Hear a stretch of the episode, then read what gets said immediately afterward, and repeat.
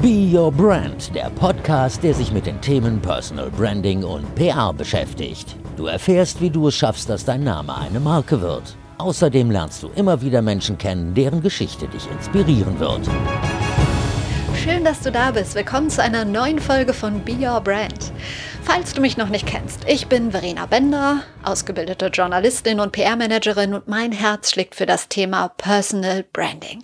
Dafür, dich zu motivieren, mit deiner Leidenschaft sichtbar zu werden, sodass auch andere merken, dass du ein Experte auf deinem Gebiet bist. Da gibt es ganz unterschiedliche Möglichkeiten, die auch alle Teil meines Coachings sind. Und wenn dich das interessiert, geh einfach mal auf die Seite Personal Branding University oder check den Instagram-Account, der genauso heißt, da erfährst du mehr darüber. Hier im Podcast bei Be Your Brand stelle ich immer spannende, inspirierende Menschen vor, von denen ich viel, viel lerne und bei denen ich mir wünsche, dass du auch was davon mitnehmen kannst.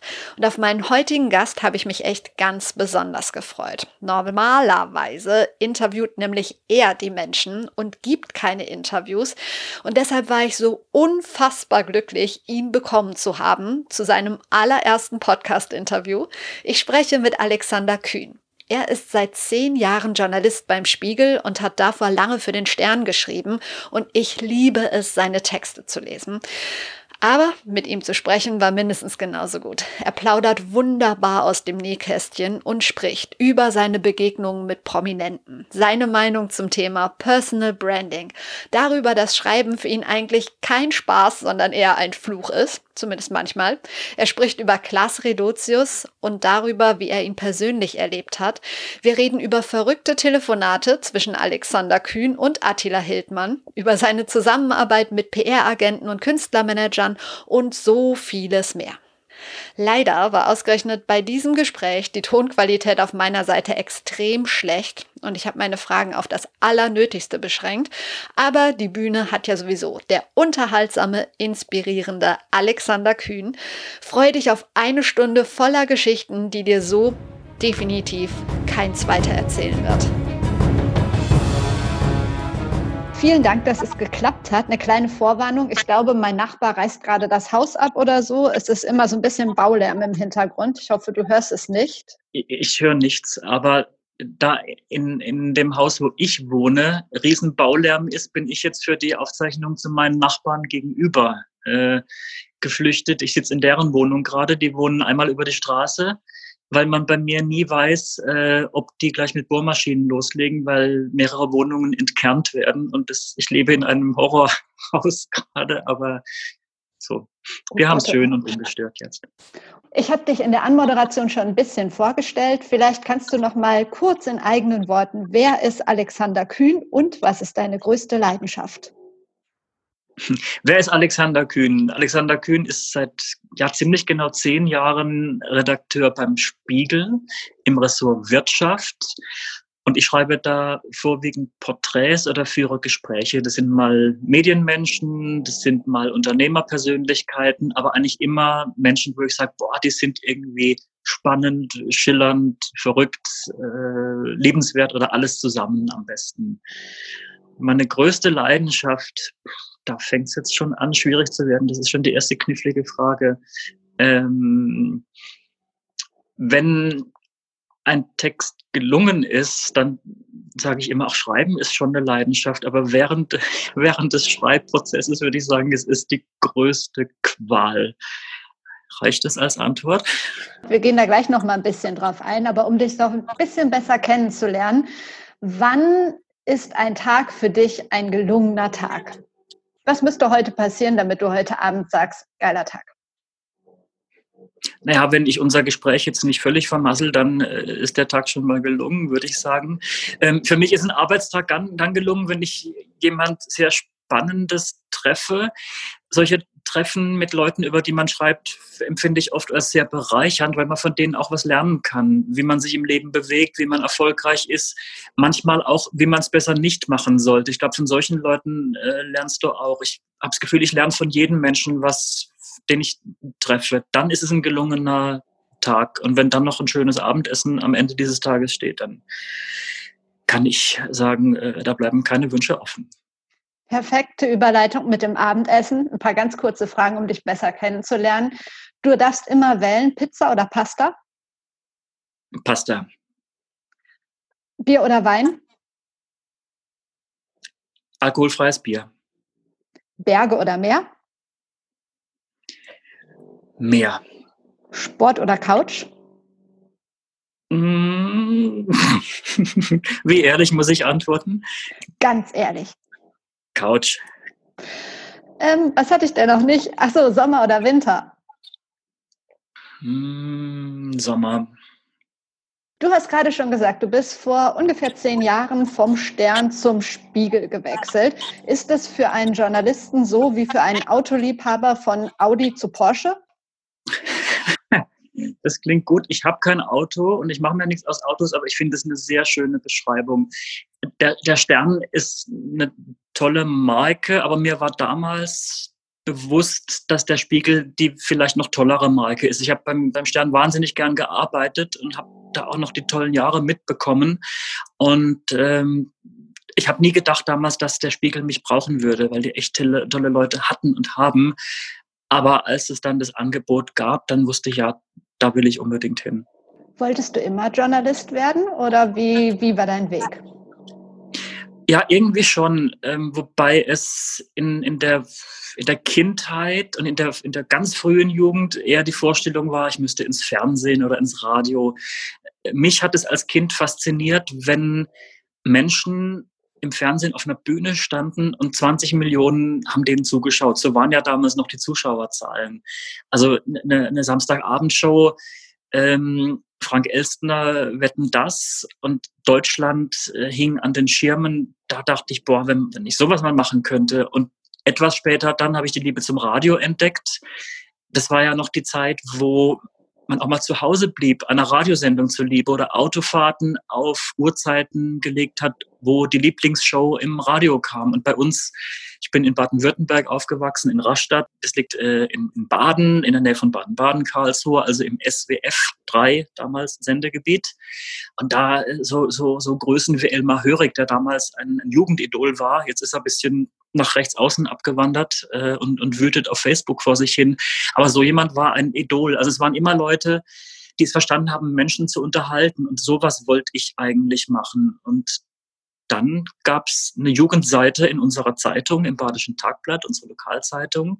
Da dachte ich, okay, ist es nicht Radio, ist nicht Fernsehen, aber Schreiben ist ja auch nicht schlecht. Und so kam ich mit, ja, ich glaube mit 16 oder so zur Lokalzeitung. Und eigentlich ist es bis heute so ein Wunsch von mir, dass ein Text, den ich schreibe, die Leute nicht nur informiert, sondern auch unterhält und im besten Fall irgendwie berührt.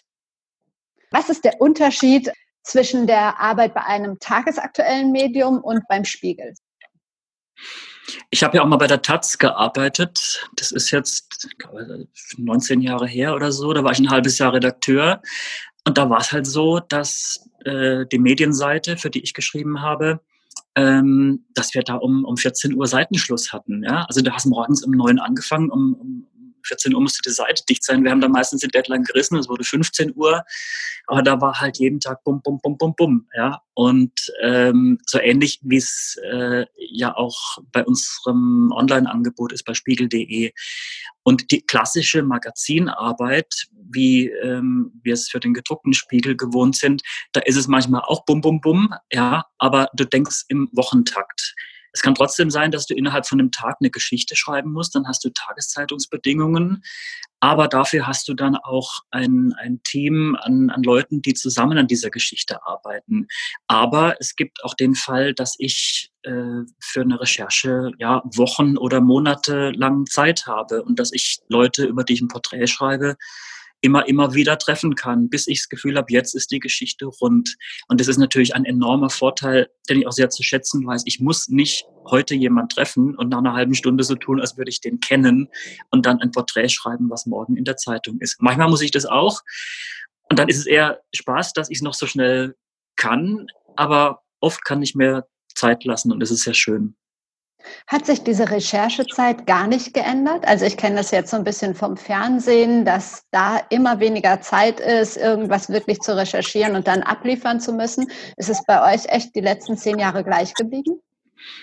Für die großen Porträts würde ich sagen, ja, weil da musst du einfach die Qualität halten und diese Qualität kriegst du, würde ich sagen, dadurch, dass du Menschen oft triffst, dass du mit vielen Menschen aus dem Umfeld redest. Ähm, insofern hat sich beim Heft da wenig geändert, weil du äh, einfach diesen, diesen Rhythmus ja äh, beibehältst, von Woche zu Woche äh, zu arbeiten. Aber natürlich machen wir heute viel mehr online und äh, da musst du natürlich auch gründlich sein, aber du musst schnell sein. Ähm, das ist der Unterschied. Und wir haben ja seit vergangenem Jahr eine Redaktion, also die alte Spiegel Online-Redaktion und die alte Spiegel Heftredaktion sind eins geworden. Ähm, und da ist jetzt gar nicht mehr so die Frage, bist du ein Printler oder ein Onliner oder ein Ex-Printler oder ein Ex-Onliner. Ja, jeder hat noch äh, bisschen seine Vorlieben und, und äh, die einen schreiben mehr für Online, die anderen weniger. Ähm, aber äh, man muss auch schnell sein. Und ähm, das äh, ist manchmal schön, dass man merkt, man kann auch einen Text innerhalb von ein paar Stunden schreiben. Ich, ich brauche nicht zwingend ein halbes Jahr für einen Text. Ja, äh, es geht auch schneller. Weißt du, für welche Geschichte du am längsten gebraucht hast? Mm, für welche habe ich am längsten gebraucht? Also, wo wir uns lange Zeit gelassen haben, äh, meine Kollegin Isabel Hülsen und ich, das war ein Text über Julian Reichelt, der Chefredakteur der Bild-Zeitung. Über den haben wir ungefähr vor zwei Jahren geschrieben und ich glaube, wir haben Ende 2017 angefangen. Da war unsere erste Begegnung mit ihm. Das war bei einem, bei einem Pressetermin, wo alle Springer-Chefredakteure rumstanden und sich der Presse stellten.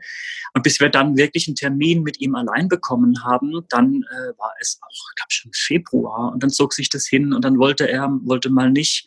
Also das ging so über ein paar Monate. Ähm, da haben wir, glaube ich, weiß nicht, so ein gutes Vierteljahr gebraucht.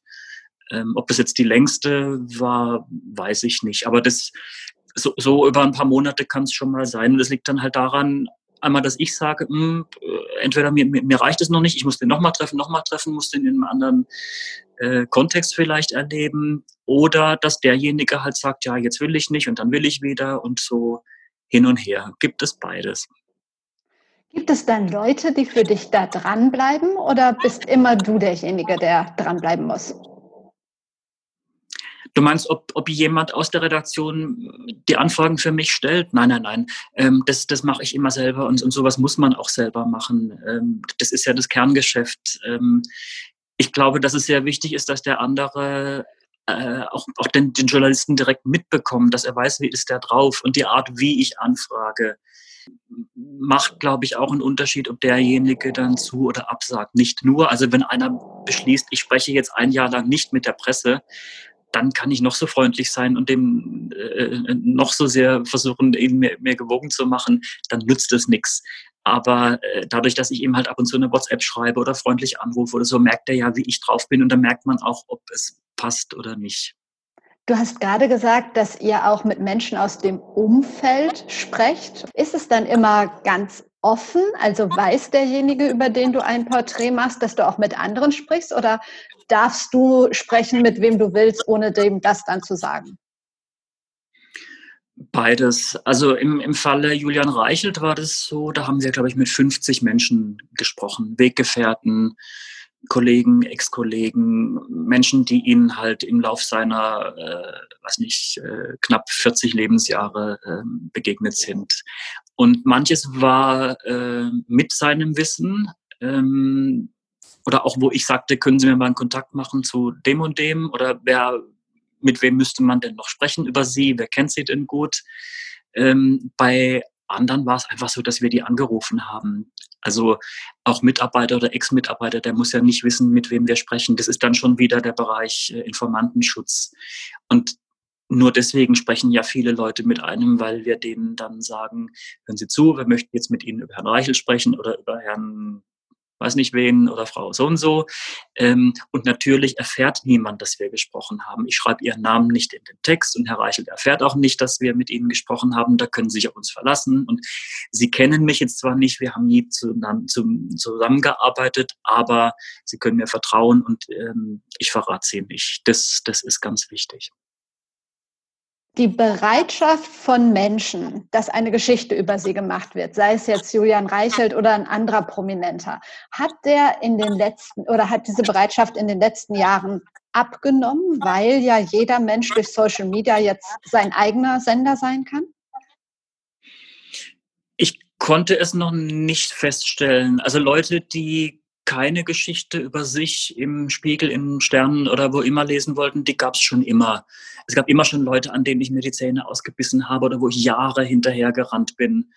Ähm, es, es stimmt natürlich, dass in der Logik äh, der Stars, der Prominenten, wir vielleicht nicht mehr so wichtig sind, aber wenn dann der Zeitpunkt gekommen ist, wo die eine Platte rausbringen oder ihr neues Buch erscheint oder sie sonst irgendwas verkünden wollen, ähm, dann mögen die meisten es doch immer noch gerne, wenn sie im Spiegel, in der Zeit oder in der Süddeutschen erscheinen. Das ist dann so. Und es ist dann gar nicht immer wichtig, ob das jetzt eine Lobhudelei wird. Also Julian Reichelt hat vermutlich schon gewusst, dass wir jetzt nicht, ähm, ich glaube, sieben Seiten war die Geschichte im Heft, dass wir nicht auf sieben Seiten schreiben werden, der Julian ist der größte Chefredakteur, den Deutschland je hatte. Ähm, aber mit sowas äh, äh, kann der leben. Ähm, ich glaube, das, das Denken ist dann, Hauptsache, er findet irgendwo statt. Ja. Ähm, aber natürlich haben alle inzwischen ihre eigenen Kanäle und finden da statt. Äh, das, das ist schon ein Unterschied zu früher, ja. Ist das zum Teil auch ein Vorteil für eure, deine Recherchen, diese ganzen Social-Media-Kanäle, oder verwirrt das eher? Es ist erstmal ein Vorteil, weil du dann nachvollziehen kannst, wann war der wo, an welchem Tag. Ich glaube, du musst dir aber ganz genau bewusst sein, dass das jetzt nicht eins zu eins das Leben dieser Menschen ist, sondern dass das das ist, was die von jenem Tag nach außen geben wollen. Also dass die nur so hübsch und glücklich aussehen, weil in dem Moment ein Foto für Instagram gemacht wurde und dass sie nur so quietschfidel sind, weil sie eben für TikTok gerade ein Video gemacht haben. Es ist eine Hilfestellung, aber es ist kein Ersatz für Recherche und schon gar nicht. Ähm, da kommen wir jetzt schon in, in ethische Dimensionen. Ähm, schon gar nicht kannst du eine Szene von einer Insta-Story nehmen oder von einem TikTok-Video oder Facebook-Video und das dann als Szene in deinen Text einbauen, als wärst du dabei gewesen. Du kannst allenfalls sagen, äh, dann und dann hat er das und das gemacht und das kann man sehen, wenn man ihm auf Instagram folgt. Aber da muss man sehr, sehr genau sein. Wieder schönes Stichwort, äh, Sachen einbauen, so als wäre man dabei gewesen. Die ganze Geschichte, Klaas Relotius, ähm, hat das deinem Renommee als Spiegelredakteur geschadet? Ich glaube nicht. Es hat unserem Selbstbewusstsein erstmal sehr geschadet.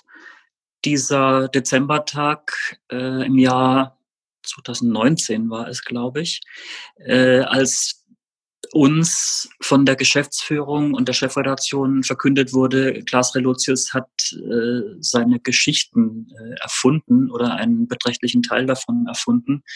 Ähm, das war ein wahnsinniger Schock. Das war ein Schock für alle Spiegelmitarbeiter und äh, es hat sich angefühlt, das klingt jetzt ein bisschen pathetisch vielleicht, ich weiß nicht, ob man es ob nachvollziehen kann, ähm, als, als wäre also für mich kann ich nur sagen, hat sich angefühlt, als, als wäre uns verkündet worden, da ist jetzt ein Kollege ums Leben gekommen. Weil in gewisser Weise stimmt es ja auch, der Klaas Relotius, den wir gekannt haben, den gab es von diesem Zeitpunkt an nicht mehr. Und äh, ich habe es oft gesagt, wenn Leute mich fragten, was war denn das für ein Typ, was ist denn das für ein Typ? Ich habe immer gesagt, es ist einer der nettesten Menschen, die ich in all den Jahren beim Spiegel kennengelernt habe. So, das ist das eine. Es war ein Schock für uns, für die Branche. Und natürlich war da auch viel Häme am Anfang. So wie ich es wahrgenommen habe, kam die Häme aber eher ähm, von anderen Medien, von, von anderen Journalisten. Zu Recht, weil wir natürlich auch mit Häme nie gespart haben. Der Spiegel war immer gut äh, Häme über andere auszuschütten in seinen Texten. Früher war der Spiegel ja noch viel bissiger und, und auch bösartiger äh, äh, in, in, in seiner Tonalität. Also richtig und, und wir hatten es auch verdient. Ähm, und das war ja so in der, in der Weihnachtszeit, gerade wenn man dann über die Weihnachtstage mit, mit Familie, mit Freunden, mit branchenfernen, äh, in Anführungszeichen normalen Menschen gesprochen hat, die haben dann eher gesagt, ja Mensch, es ist schlimm, aber nächste Woche gibt's woanders den nächsten Skandal. Grämt euch nicht. Aber natürlich haben wir uns gegrämt und zu Recht, weil sowas darf nicht passieren. Gerade dem Spiegel darf das nicht passieren mit, mit äh, unserem Satz, ähm, sagen, was ist, ja, und wo wir uns der Wahrheit vermeintlich so verpflichtet gefühlt haben. Und dann geht es so granatenmäßig schief. Ähm, es ist nicht so, dass jetzt äh, bei jeder Recherche die Leute sagen, hm, ihnen können wir nicht glauben wegen Klaas Relotius. Ähm, ich spüre immer noch das Vertrauen, ähm, was die Leute davor in uns hatten, wenn ich unterwegs bin, wenn ich mit Leuten rede. Aber was schon stimmt, wenn wir auf Twitter ähm, eine Geschichte äh, ähm, bewerben, die im Spiegel war, da kommt schon der eine oder andere sagt, ja, ob das wohl stimmt und Relotius. Oder halt auch Leute, über die man sehr kritisch schreibt, die sich dann mit äh, dem Vorwurf ähm, wehren, öffentlich oder auch äh, in E-Mails, ja, euch kann man das doch eh nicht glauben wegen Relotius. Also da kommt es immer wieder, aber nicht im Alltag, ist meine Erfahrung. Okay. Du hast vorhin gesagt, dass du dir ähm, bei manchen richtig die Zähne ausgebissen hast, um ein Interview von denen zu bekommen. Bei wem hat es am längsten gedauert? Ähm, mir fallen da zwei Fälle ein. Der eine ist schon sehr lange her. Das ist, ich weiß nicht, 12, 14 Jahre her. Da war ich noch beim Sternen. Loriot. Ich wollte unbedingt Loriot interviewen, ja, den wahrscheinlich größten Humoristen, den Deutschland hatte äh, im vergangenen Jahrhundert. Und der wollte nie. Der wollte einfach seine Ruhe haben, der wollte seinen Ruhestand genießen. Und dann habe ich den, ja, ich weiß nicht, nach, nach zwei, drei Jahren habe ich den bekommen, weil er damals irgendeinen Filmpreis verliehen bekommen hat. Und da fühlte er sich geehrt. Und dann hat die, ich weiß nicht, Filmakademie, keine Ahnung, wer mir das dann vermittelt hatte, ähm, die haben gesagt, sie können Herrn von Bülow jetzt treffen. Und dann begann das Problem. Ich war so irre aufgeregt und ich, weil ich diesem Tag so lange entgegengefiebert hatte, dann saß ich da vor Loriot äh, irgendwo in, in, in Bayern an einem schönen See, einem Gasthaus. Und er war schon sehr alt. Es war, glaube ich, sein letztes Print-Interview, was er gegeben hat. Und ich war zu ehrfürchtig. Ähm, ich hätte den viel härter noch äh, befragen müssen gerade weil er nicht so richtig reden wollte. Und ich hätte ein bisschen spitzer, vielleicht auch ein bisschen frecher sein müssen. Aber das traust du dich dann als, als äh, junger Redakteur nicht, wenn du so einer Legende gegenüber sitzt. Ich glaube, ich habe es ein bisschen vergeigt damals, aber es war trotzdem eines der ja, erfreulichsten, erhellsten, schönsten Treffen, die ich je hatte. Und das Foto, was der Sternfotograf Volker Hinz damals von Loriot mir gemacht hat, ist sehr schön und erfreut mich immer noch. Also das war einer, wo ich lange hinterher war. Und dann Barbara Schöneberger. Da ging es irgendwie, glaube ich, auch zwei oder drei Jahre. Ähm, ich habe immer bei der ähm, Managerin nachgefragt und gesagt, ah, nee, dieses Jahr nicht, melden Sie sich nächstes Jahr wieder. Nächstes Jahr, ah, dieses Jahr nicht, melden Sie sich. Und dann irgendwie nach drei Jahren kam das dann zustande. Und ich glaube, der Grund war, dass sie äh, eine Platte gerade rausgebracht hatte. Und es hat sich dann gelohnt. Ich durfte sie, ich glaube, sechsmal treffen. Das war selbst für meine Verhältnisse viel. Aber äh, drei Jahre Klinkenputzen haben sich da ausgezahlt. Wow. Wer ist denn noch auf deiner Liste, den du unbedingt mal treffen möchtest? Ich, äh, ich, weiß gar nicht, ob es so den gibt oder dass ich sage, ich muss jetzt den und den äh, treffen. Bei mir sind es ja meistens deutsche Prominente, ob jetzt Entertainer oder ähm, Unternehmer. Ähm, manchmal sind die spannendsten ja welche, an, an, die du nie gedacht hast oder wo du gar nicht sagst, ich muss den jetzt, sondern irgendwie ergibt es sich oder die Weltlage ist so und so, dass man jetzt den halt anfragen muss.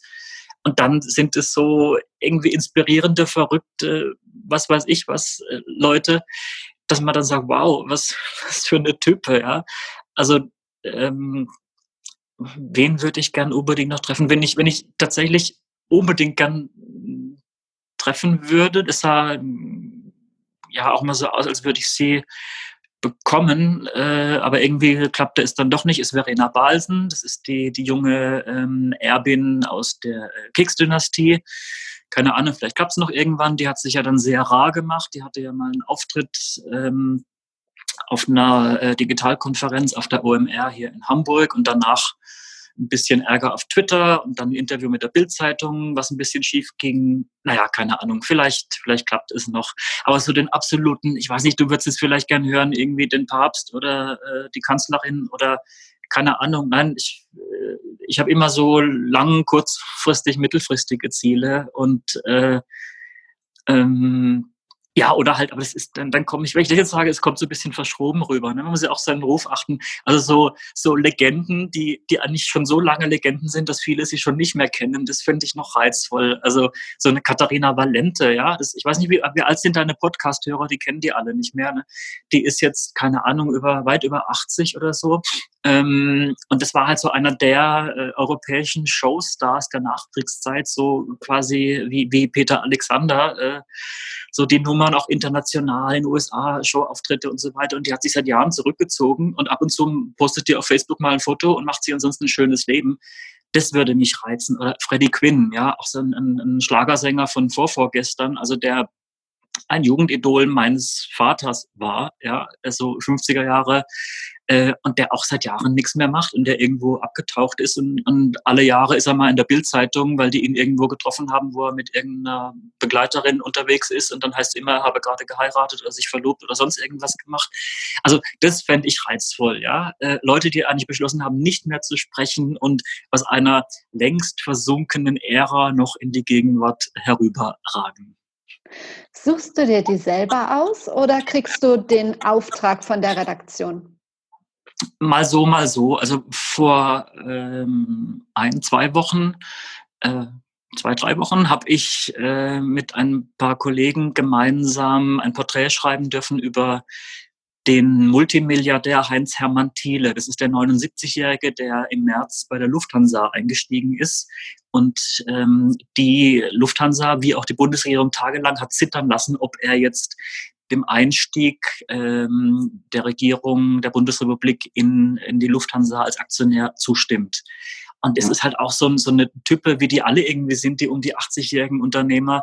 Ähm, also so ein, ein, ein Raubein und einer, der halt denen echtes Leben schwer gemacht hat. Das war spannend und ich muss ehrlich sagen, ich hatte von dem Mann bis kurz davor noch nie gehört. Ähm, und äh, meine Kollegen, die da sehr verdrahtet sind, äh, in der Lufthansa und im Berliner Politikbetrieb, ähm, die haben mir dann zugeliefert und das war die Ausnahme eben, dass wir ihn für dieses Porträt überhaupt nicht getroffen haben. Also es gab Kollegen, die dann auch zugeliefert haben, so nennen wir das, wenn jemand Textbausteine an jemand schickt und der schreibt dann den Text zusammen am Ende. Ähm, die haben ihn schon getroffen, äh, vor einiger Zeit, vor längerem, vor kürzerem.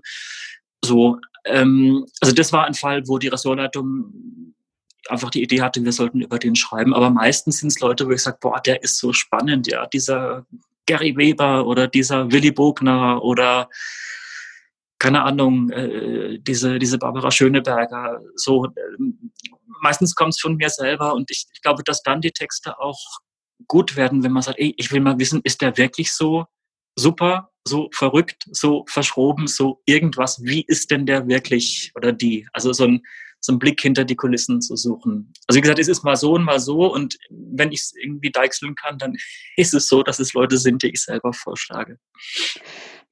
Ähm, du musst ja immer objektiv sein, aber jeder Mensch hat ja auch so seine eigenen Emotionen. Gab es mal jemanden, wo du gedacht hast, boah, nee, also das will ich auf gar keinen Fall, da kann ich mir überhaupt nicht vorstellen. Und dann bist du aber bei der persönlichen Begegnung überrascht worden, dass es sich doch gedreht hat.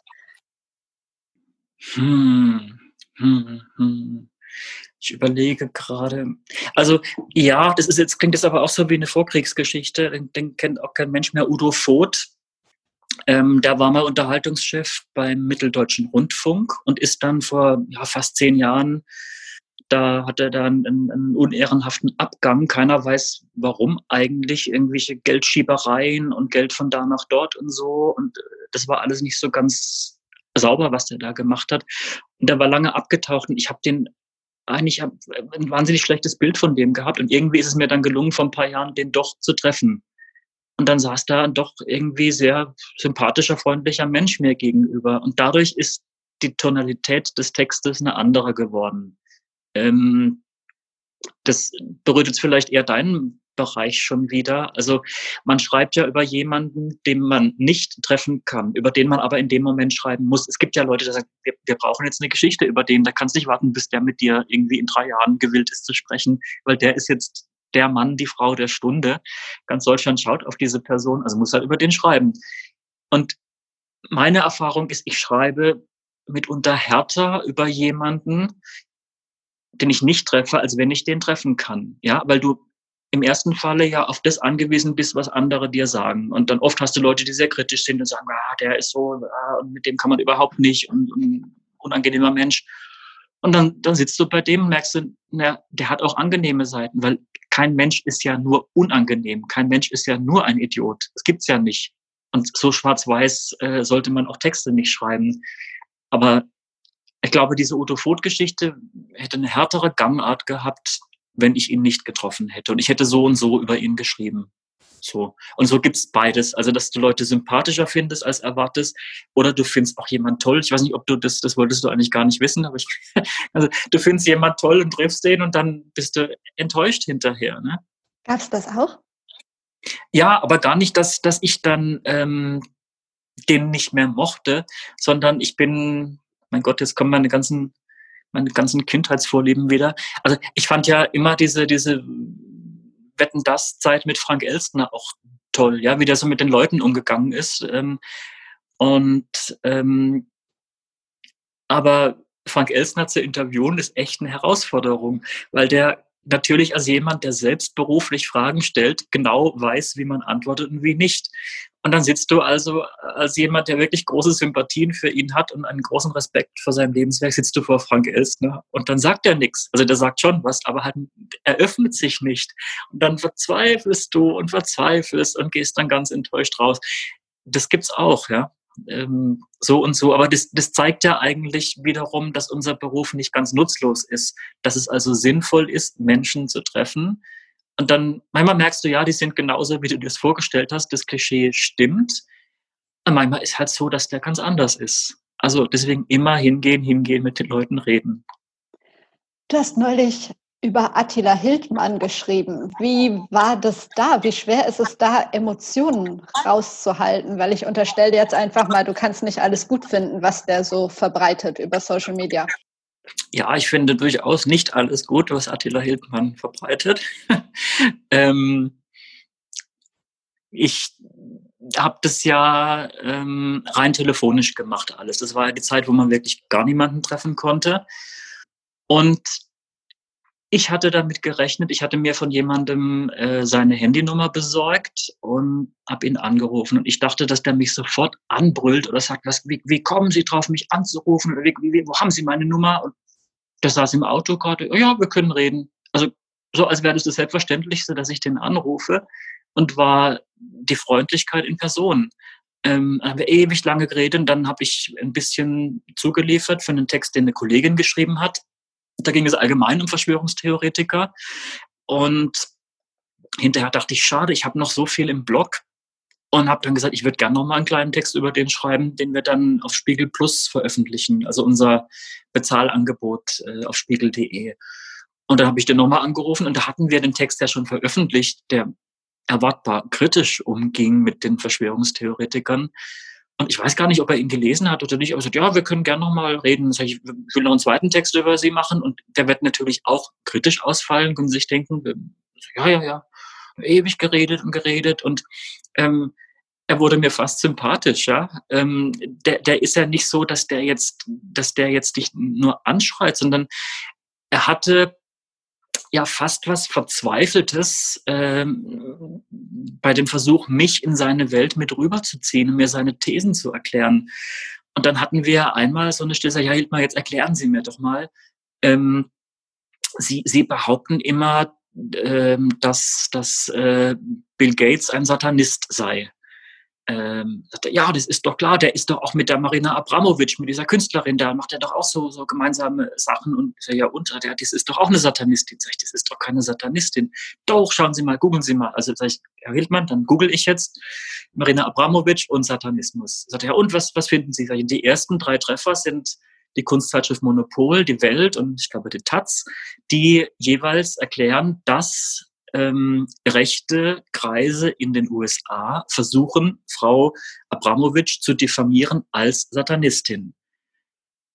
Sag ich, das, das finde ich da. Sagt er, ja, und deswegen kann es doch trotzdem stimmen. Sag ich, ja, aber ich finde nur Texte, die schreiben, es stimmt nicht, sondern dass es eine, eine Kampagne ist. Ja, aber okay. Ähm, und so ging es dann hin und her. Und, und sagt er, aber dann googeln Sie mal die Fotos. Na, ja, dann, okay, da sehe ich Abramowitsch mit irgendwelchen Tierknochen und ein bisschen Blut. Sagt er, und das ist doch Satanismus. Ja, das ist Kunst. dann sagt, sagt Hildmann, ja, aber finden Sie das schön? Sag ich, na, ich finde es auch nicht schön, aber Kunst muss ja nicht schön sein, Kunst muss nicht ästhetisch sein. Sagt er, okay, gut, naja, also dann sind es vielleicht keine Satanisten, aber der Rest stimmt, ja. Und das, das war so ein Mosaik, wo ich so merkte, wie er denkt. Also, und, und dass er jetzt auch nicht tief drin ist in allen Themen, sondern er schnappt irgendwo was auf. Ähm, und dann redet man eine Weile drüber er hatte einen ganz anderen Umgang mit mir am Telefon, als man es von seinen Brüllvideos kennt, wo er da vor dem Reichstag steht und, und irgendwelche Thesen äh, in, die, in, die, in die Gegend bläst oder die Sachen, die er auf Telegram da äh, loslässt. Und ähm, deswegen habe ich den Text dann auch so geschrieben, dass es einer ist, ja, der, der, der von dem überzeugt ist und der vielleicht auch irgendwie den richtigen Weg sucht, aber einfach halt immer falsch abbiegt im Leben. Hattest du denn ähm, auch schon mal den Fall bestimmt, dass sich jemand komplett falsch dargestellt gefühlt hat und dann hattest du den nachher an der Backe? Hm, ich muss überlegen, hatte ich den Fall. Hm, so was ähnliches hatte ich mal, da habe ich über Jopi Hesters eine Geschichte gemacht, Johannes Hesters, der damals, das war einer meiner ersten Spiegeltexte vor zehn Jahren fast. Ähm, den habe ich begleitet äh, bei Auftritten und der war da 100 noch was und, und äh, war immer noch bei Konzerten äh, äh, da aktiv und da, ich habe halt so ein bisschen Szenen geschildert, wie zum Beispiel er ähm, beim Soundcheck in irgendeinem Theater in Ostdeutschland ist und irgendwas, was weiß ich, Weimarer Salonorchester oder so, ich weiß nicht mehr.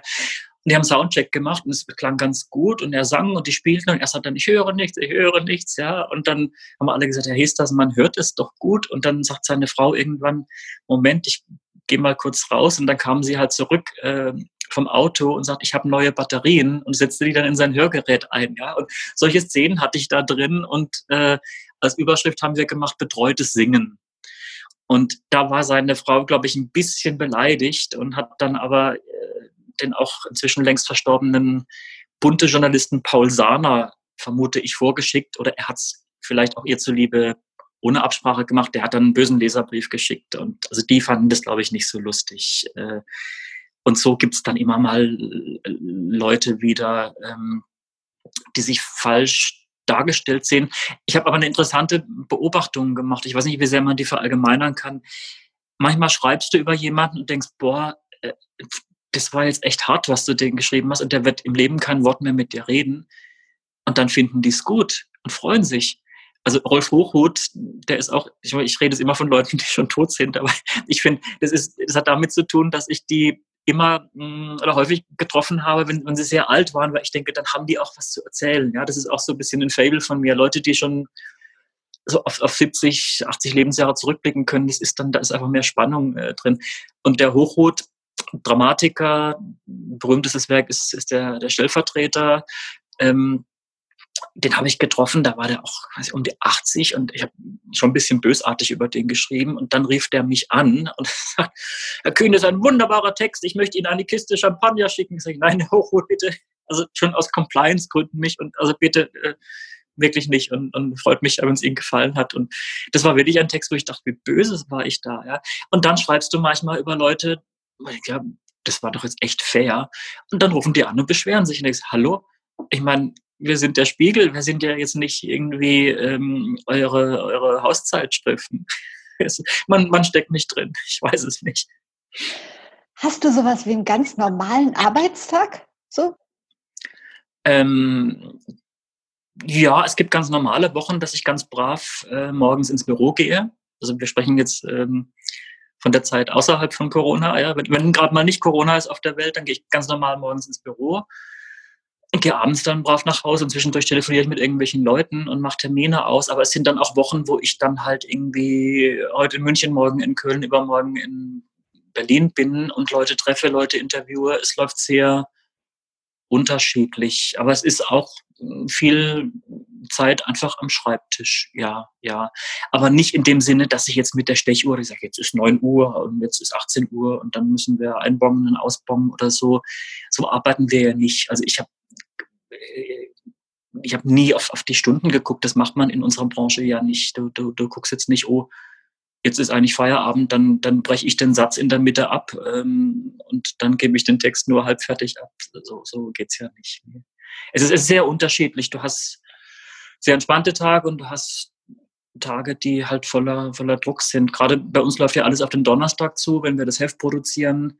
Ähm, da, da hast du dann schon mal 12, 14, 16 Stunden Tage und dafür ist am Freitag halt einfach locker und du gleitest dann so in das Wochenende dann rein. Mal so, mal so. Ja, aber das weißt du ja selber und das wissen die, die Leute, die uns zuhören, ja, ja mindestens genauso gut wie ich. Wenn, wenn du die Möglichkeit hast, dir die Zeit relativ frei einzuteilen und nicht einen Chef hast, der jeden Tag sagt, wo sind Sie und warum sitzen Sie nicht am Schreibtisch, sondern diese Freiheiten hast, dann ist es auch die Freiheit, äh, mehr zu arbeiten. Und gerade wenn man, wenn man das Gefühl hat, der, der Job macht einem Spaß, dann machst du halt einfach auch mehr. Ja? Und ich habe auch keinen Grund zu jammern. Ich habe oft so eine Freude in diesen Berufen. Ich kann Leute treffen ähm, und die interviewen, wo andere, glaube ich, Geld zahlen würden, um denen einmal zu begegnen. Also, mein Gott, ich habe wahrlich keinen Grund zu jammern. Ist Schreiben, so gut zu schreiben wie du, ist das eine Gabe oder kann man das lernen? Es ist eine Qual. Schreiben ist eine Qual. es ist, glaube ich, wie, also gelegentlich, du hattest gefragt, Couch oder Joggen. Wenn ich dann mal gerade nicht auf der Couch liege, sondern jogge, das Joggen selber ist ja nicht schön. Und morgens zu wissen, ich gehe jetzt gleich joggen, ist auch nicht schön. Es ist furchtbar. Ähm, und aber gejoggt zu haben oder zu sein, wie sagt man korrekt? Ich weiß es nicht. Also quasi unter der Dusche zu stehen danach, sagen, jetzt habe ich zehn Kilometer geschafft, das ist ein geiles Gefühl. Und genauso ist es beim Schreiben. Ich, ich finde es oft quälend. Ähm, ich weiß oft nicht, wie ich in den Text einsteige und ähm, dann habe ich einen Einstieg, dann merke ich am nächsten Tag, nee, der taugt überhaupt nicht. Am dritten Tag nehme ich dann doch wieder den Einstieg vom ersten Tag und so. Und es ist, es ist furchtbar. Ähm, wobei ich sagen muss, in dieser Homeoffice-Corona-Zeit äh, tue ich mich ein bisschen leichter mit dem Schreiben. Ich weiß nicht genau, wo es herkommt, aber ich bin konzentrierter, ich bin mehr bei mir und ich habe eher das Gefühl, dass Schreiben auch was Schönes sein kann, so wie du es auch ähm, bisschen angedeutet hast. Vielleicht kann ich das ja ein bisschen in die normale Zeit, falls sie denn wiederkommt, mit rüber retten. Aber ansonsten ist es natürlich ähm, viel, viel Training und auch viel Lernen. Also ich habe ein wahnsinnig gutes Rüstzeug, Rüstzeug bekommen an der Journalistenschule, in Renanschule in Hamburg. Ich habe natürlich diese ganzen Wolf Schneider Bücher gelesen. Wolf Schneider war der Gründer der Henry-Nannen-Schule, der jetzt 95 ist und, glaube ich, per Video immer noch irgendwie Seminare gibt und einfach so der, man nennt ihn den Sprachpapst, das klingt so ein bisschen abgegriffen, aber als solcher äh, firmiert er. Ähm, und das hilft natürlich alles. Und dann Texte lesen. Es macht mich glücklich, wenn ich was ich samstags morgens die Süddeutsche Zeitung lese und da ist eine Seite drei, äh, die Holger Gerz geschrieben hat oder ähm, was ich bei uns, bei uns äh, äh, beim, beim Spiegel ein, ein Text von, keine Ahnung, ich sage jetzt mal äh, von Johann Martin Gutsch oder, oder wie auch immer, oder in der Zeit was von Klaus Brinkbäumer lese oder so. Das macht mich glücklich und da gucke ich immer, wie machen die das und versuche mir da was abzuschauen. Ja? Man, man klaut ja auch ein bisschen. Ja? man guckt, wie machen die es. Aber schön, dass du nach ein paar Jahrzehnten in deinem Beruf sagst, dass dir Schreiben jetzt Spaß macht. Ja, jetzt, aber frag mich mal morgen, wenn ich einen Text schreibe, dann sieht es vielleicht schon wieder anders aus. Ich, ich beginne zu spüren, wie es sich anfühlen könnte, wenn das Schreiben Spaß macht. Okay. Äh, jetzt eine Frage und ich erwarte wieder eine ganz ehrliche Antwort. Wie sehr gehen dir PR-Manager, Manager und Agenten auf den Keks? soll ich positiv anfangen und dann mich ins Negative vorarbeiten? Ähm, es, es gibt PR-Leute, äh, Künstlermanager, Pressesprecher, die so angenehm sind, dass ich mich auch mal privat mit denen auf einen Kaffee treffe. Ähm, oder dass ich die auch mal anrufe und sage, hallo, was gibt's Neues, wie läuft's bei euch? Oder wenn die anrufen und ich sehe der Nummer auf dem Display, dann, dass ich nicht zusammen so gesagt, oh Mensch, da plaudern wir mal nicht mit dem Dings oder der so und so. Ähm, aber natürlich gibt's auch welche, die, die mir dann schreiben, ja, der Film so und so kommt jetzt im Fernsehen, was machen Sie denn dazu? Und jetzt bin ich auch, glaube ich, schwer, ähm, schwer zu durchschauen im Sinne, was mache ich da eigentlich? Ich bin also Redakteur im Wirtschaftsressort, schreibe manchmal aber auch über Medienleute wie Barbara Schöneberger oder Interview Ulrich Tukur. Also würde man mich von außen vielleicht eher in der äh, Kultur, im Kulturressort verorten. Aber dadurch, dass Medienberichterstattung beim Spiegel immer im Wirtschaftsressort stattfand, ist es halt so, dass, dass ich jetzt da sitze und diese Freiheit habe, mal Unternehmer und mal lustige äh, Kulturleute auch porträtieren zu dürfen. Ähm, so, und dann kläre ich denen immer, hm, dann schreibe ich zurück, sorry, da müssten sie sich doch, oder ist, ist für mich kein Thema. Und dann kommt aber die Antwort, ja, für wen wäre es denn ein Thema? Und dann, dann ahne ich aber diese, diese Frage schon. Ich will jetzt aber diesen äh, PR-Berater äh, äh, äh, auch nicht irgendwie einem Kollegen dann auf den Hals setzen. Entschuldigung, dass ich so spreche von deiner Zunft. Aber sonst, sonst sagt der, was, kannst du nicht so Anfragen einfach äh, für dich behalten. Also das ist so immer, immer eine, eine, eine Sache. Ähm, und ich merke, dass ich generell ähm, unter Druck einen Widerwillen ähm, entwickle. Also es gab mal eine PR-Agentur, die haben mich zu irgendwas eingeladen ich, ich kann da nicht. Und dann, ja, aber kannst du nicht einen Praktikanten schicken oder kann nicht einen, und sag ich, warum soll ich jetzt einen Praktikanten schicken? Und was hat der davon? Ja, und da war halt irgendwie, die hat mir dann erklärt, dass sie dann auf ihrer Liste dann halt schreiben kann, äh, das war beim Stern damals, dass der Stern da war, was ihrem Arbeit, äh, ihren Auftraggeber halt sehr wichtig war. Aber du, es hat niemand was davon. Da steht es auf dem Zettel und der Praktikant hat nichts davon und ich habe auch nichts davon. So, also, aber das ist, glaube ich, ähm, es liegt mir jetzt fern, über, über PR-Leute schlecht reden zu wollen. Es, es gibt tolle Leute, es gibt nervige Leute und das trifft auf die PR-Branche zu, genauso wie auf den Journalismus. Du hast eben gesagt, bei Loriot warst du aufgeregt. Bist du jetzt manchmal noch aufgeregt? Nein, ich bin immer aufgeregt. Ich bin vor jedem Interview aufgeregt. Ich bin, ich war auch vor unserem Gespräch jetzt aufgeregt, weil ich es immer ähm, eine, eine besondere Situation finde, mit jemandem in so einen Dialog zu treten. Du musst ja da auch wahnsinnig wach sein. Du kannst ja nicht einfach deinen Zettel mit irgendwie 25 Fragen dann auspacken und dann stoisch vorlesen. Du musst ja auch dem anderen zuhören. Du musst ähm, merken, wie ist der drauf. Du musst auf Hinweise achten, die er in seinen Antworten gibt und daraus dann eine nächste Frage entwickeln. Und dann musst du dir gleichzeitig vorstellen, wie sieht das jetzt gedruckt aus? Reicht das, was er mir erzählt hat?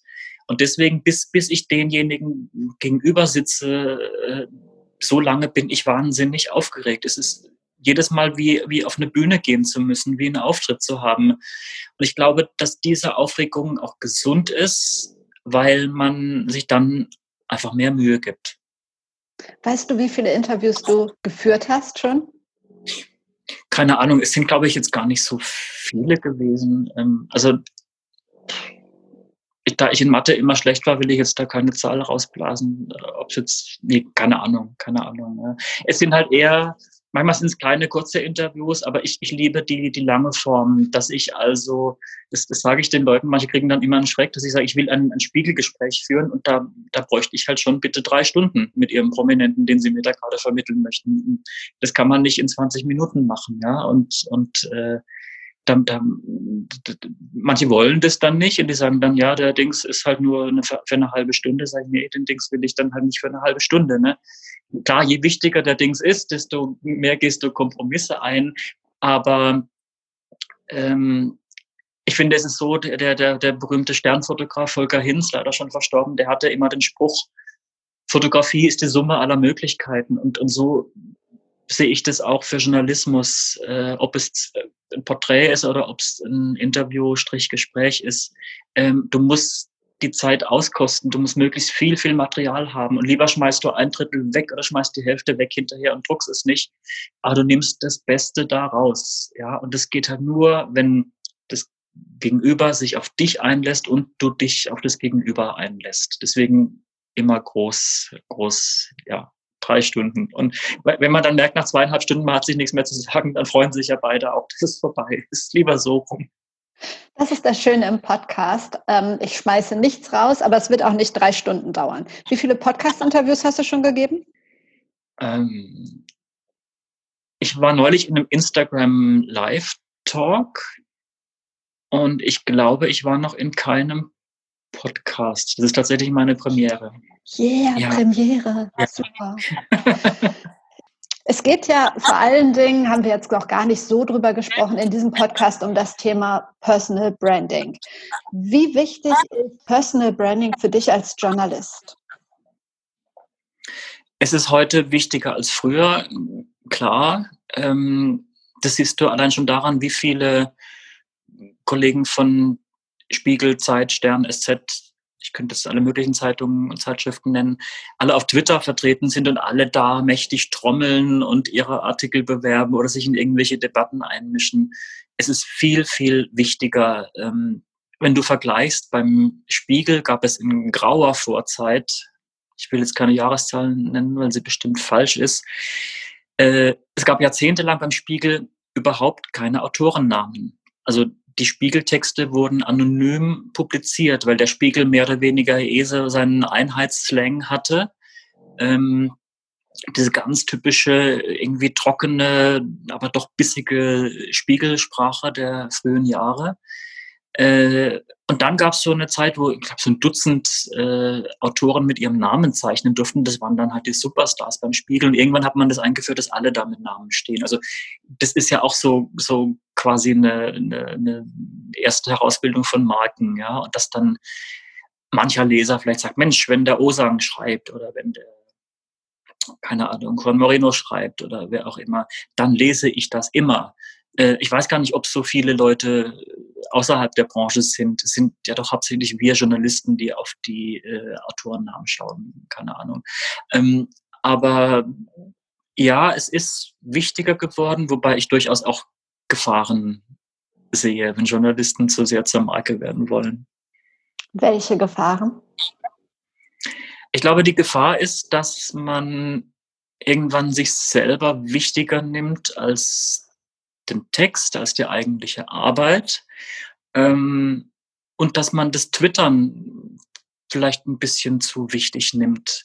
Also ich, ich habe immer so Phasen, wo ich dann voll dabei bin und so jeden Tag irgendwas da schreibe. Und dann kommt irgendeine Debatte angerollt und wo, wo dir der ganze Hass, gar nicht jetzt gegen mich persönlich, sondern die, die ganzen Twitterer so gegeneinander, links gegen rechts und rechts gegen links und weiß nicht wer gegen wen, äh, alle sich die Köpfe einhauen und sich da äh, mit, mit Hemme äh, überkübeln. Und ich denke, nee, das halte ich jetzt nicht mehr aus. Und dann mache ich immer dicht und Schlüssel rum und dann gucke ich da ein paar Tage nicht rein und näher mich dem wieder ganz zaghaft. Ähm, erstaunlicherweise, es gibt, es gibt Journalisten, die sind die Helden auf Twitter und die hauen da einen Gag nach dem anderen raus aber wo ich jetzt gar nicht sagen könnte, die haben mal irgendwie so einen wegweisenden Text geschrieben. Also das sind Twitter-Helden, ja. Ähm, und ich, vielleicht bin ich altmodisch, ich werde ja auch bald Mitte 40, ähm, vielleicht bin ich altmodisch, aber ich sage immer noch, mein, mein Auftraggeber, mein, mein, mein Arbeitgeber ist der Spiegel. Mich bezahlt der Spiegel. Ich muss erstmal gucken, dass die Texte, die ich für das Haus schreibe, ob jetzt online oder print, dass die gut sind. So, und in zweiter Linie gucken wir dann, was wir auf Twitter machen. Aber viele leben da, viele leben in, auf und für Twitter. Und das ist mir ein bisschen fremd. Ähm, die Gefahr ist auch, dass man sich da ein bisschen zu wichtig nimmt. Ähm, ich habe selten in Texten, ich weiß gar nicht, ob jemals äh, ich geschrieben, weil ich, ich finde mich nicht so spannend. Ich möchte über spannende Leute schreiben. Ähm, ich bin, glaube ich, auch nicht gut darin, über mich zu schreiben. Ähm, ich, ich hätte, glaube ich, nicht so ein spannendes Leben, dass ich jetzt irgendwie jede Woche irgendwas aus meinem Leben da ähm, zum Besten geben könnte und es würde die Leute faszinieren. Also man muss sehr, sehr aufpassen. Dieses ganze Twitter, Insta, Facebook, TikTok-Zeug ist ein wahnsinnig geiles Tool, um Bekanntheit zu erreichen, aber es ist nicht alles. Der eigentliche Journalismus findet immer noch woanders statt. Klar, Debatten sind schön und Debatten werden geführt und es befruchtet sich gegenseitig, aber äh, es gibt noch eine Welt außerhalb von Twitter. Kennst du jemanden aus deiner Branche, der das aus deiner Sicht gut macht? Der gut twittert oder der, der die Balance gut hinkriegt zwischen Twittern und, äh, und dem äh, klassischen Journalismus? Das Gesamtbild, ja, der gut twittert, aber dennoch die Balance hält. Hm. Das sind jetzt vielleicht gar nicht so die, die super schillernden, ich weiß es nicht. Ähm ich, ich finde es eher schön, ähm, wenn Leute mit minimalem Twittern durchs Leben kommen. Holger Gerz, ein, ein, einer der, der größten Reporter in Deutschland, der äh, Süddeutsche Seite 3, der twittert ab und zu mal, aber der hat jetzt nicht den Drang, sich zu jeder Mini-Debatte zu äußern. Und der twittert manchmal ganz schräge Sachen, aber der hat so eine Fanbase da, weil ihm solche Verehrung in der Branche entgegenschlägt. Das reicht dann, ja.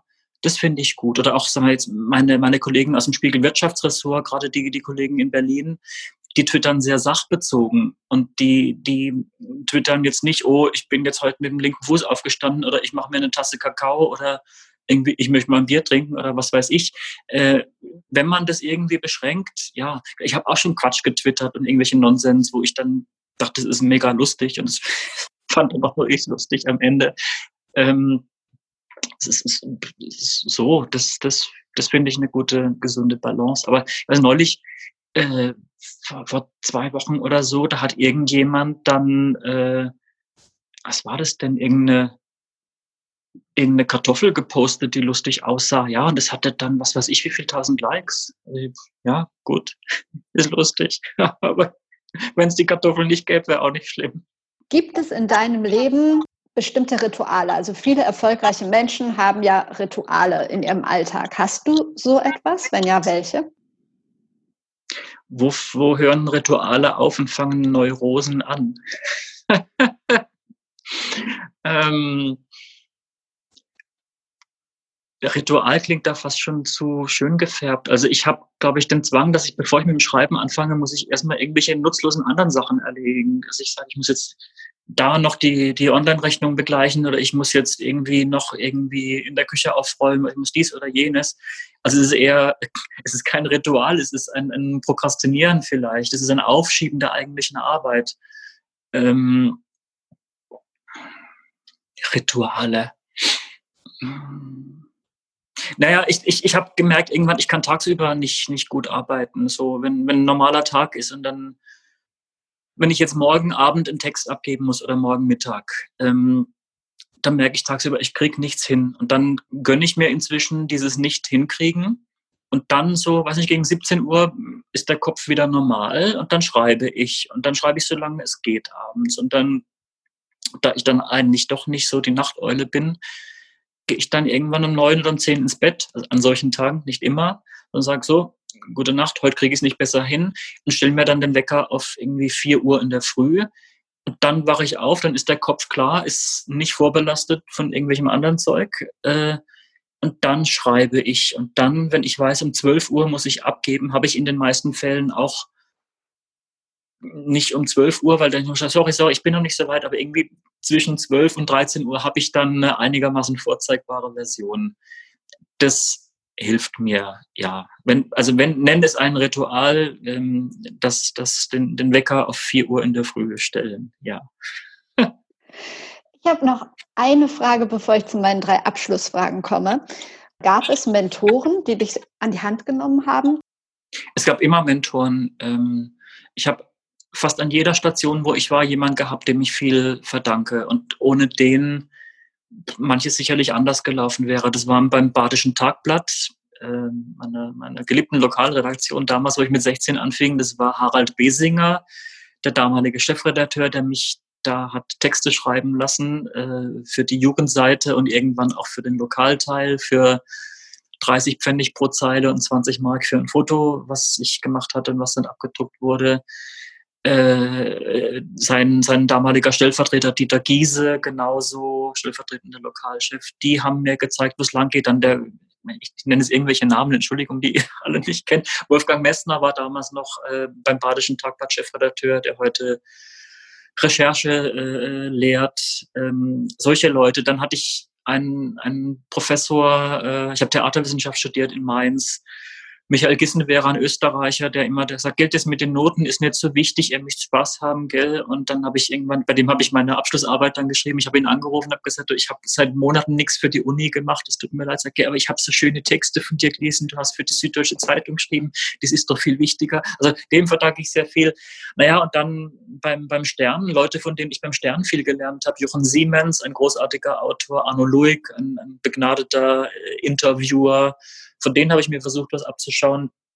Beim Spiegel ähm, niemand, der mich jetzt jeden Tag aktiv gefördert hat und mir jeden Tag gesagt hätte, was für ein geiler Typ ich bin, aber der mich einfach hat machen lassen und meine verrückten Einfälle geduldet hat. Armin Mahler, der jetzt gerade in Ruhestand gegangen ist, langjähriger, langjährig ist fast schon untertrieben. Der war 27 Jahre Ressortleiter Wirtschaft, also eine Ära für sich. Äh, dann auch, auch Kollegen wie Isabel Hülsen, Markus Brauk, die meine, meine Medienkollegen direkt waren beim Spiegel, jetzt die Ressortleiter sind. Und äh, Klaus Brinkbäumer natürlich, ein Chefredakteur, dem ich wahnsinnig viel zu verdanken habe. Und wenn du mich jetzt gefragt hättest, ob ich ein, ein journalistisches Vorbild habe, hätte ich sicherlich gesagt Klaus Brinkbäumer, weil niemand äh, in Deutschland so elegante Reportagen und Porträts schreibt wie er. Und ein angenehmer Typ ist er auch noch. Das ist ja nicht selbstverständlich. Das stimmt. Jetzt haben wir so viel über tolle Leute gesprochen. Ähm, kannst du mir zwei Leute empfehlen, mit denen ich für den Podcast sprechen könnte? Mm, also einen der spannendsten Gesprächspartner, die ich getroffen habe jemals, das war im vergangenen Jahr Rezo, der YouTuber. Den empfehle ich dir sehr. Äh, der ist Wahnsinn, der Typ lad ihn ein. Und wen kann ich dir noch empfehlen? Ähm, hm, vielleicht jetzt so aus dem Freundeskreis, gerade aktuell, weil er ein Buch ähm, rausgebracht hat, äh, der Zeitredakteur Fritz Habekus. Der kennt jeden Regenwurm und jede Amsel persönlich. Der schreibt äh, äh im Wissenschaftsressort der Zeit und hat gerade mit Dirk Steffens ein Buch rausgebracht über Artenschutz und Artensterben. So, die beiden empfehle ich dir, mindestens. Okay. Ähm, gibt es in deinem Leben ein ganz persönliches Role Model oder ist es Brinkbäumer?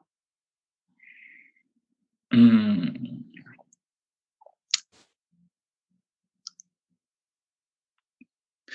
Klaus, Klaus Brinkbäumer ist sicherlich mein journalistisches Vorbild, aber erst geworden in den vergangenen Jahren. Ich glaube auch in der Zeit, als er bei uns Chefredakteur war, durch die Art, wie er das Haus geführt hat und geleitet und verändert hat. Sonst hatte ich immer mal wieder Leute, die ich toll fand. Man, man kann das ja heute kaum mehr unbeschwert sagen, aber Matthias Matusek, ja, der auch ein bisschen abgedriftet ist, der hat früher so geile Texte geschrieben, die fand ich immer großartig. Ähm, und ähm, ja, die, die ich eben schon genannt habe, die irgendwie so wichtig waren äh, für mich, ja.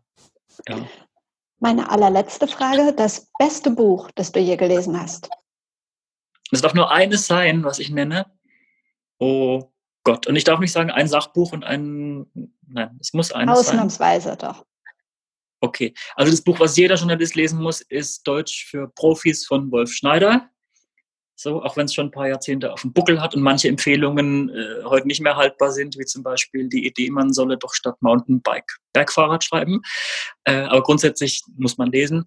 Und dann ähm, von äh, Benedict Wells vom Ende der Einsamkeit. Ein großartiger Roman und mich hat noch kein Roman so berührt, wie es dieser junge Autor mit seinem Buch geschafft hat. Eine Geschichte von ähm, Geschwistern, die ihre Eltern verlieren. Und es geht um Schmerz und Sehnsucht und unerfüllte Liebe und ein, ein trauriges Buch, aber eines, das einen doch sehr zu wärmen vermag. Ach, wie schön. Vielen Dank dafür, für all deine tollen Antworten und deine Zeit. Ich danke. Ist schon vorbei? Wie schade. Es ist schon vorbei, ja. Ja, nach einer guten Stunde war das Gespräch leider, leider zu Ende. Hätte ich gewusst, dass Alexander dreistündige Interviews gewohnt ist, hätte ich mir bestimmt noch diverse Fragen mehr einfallen lassen. Aber vielleicht machen wir einfach eine zweite Folge. Ich hoffe, du fandest es genauso großartig, ihm zu lauschen wie ich. Seine Buchtipps und noch ein paar Links findest du wie immer in den Show Notes. Außerdem gibt es natürlich den Link zu meiner Seite und solltest du Interesse an einem persönlichen Personal Branding Coaching haben, dann melde dich gern bei mir. Ich arbeite super gern mit dir zusammen an deiner Positionierung, daran, dass du mit deiner Expertise noch viel mehr wahrgenommen wirst und die Sichtbarkeit bekommst, die du verdient hast. Wenn du magst, können wir einfach mal unverbindlich sprechen. Und wenn dir der Podcast gefallen hat, würde ich mich extrem über deine fünf Sterne auf Apple Podcast freuen. Empfehle Be Your Brand auch gerne weiter und lass uns vernetzen auf Twitter, LinkedIn, Instagram, wo auch immer du magst. Ich wünsche dir jetzt noch einen schönen Tag. Wir hören uns wieder am Donnerstag. Bis dahin, trau dich rauszugehen. Ich glaube an dich.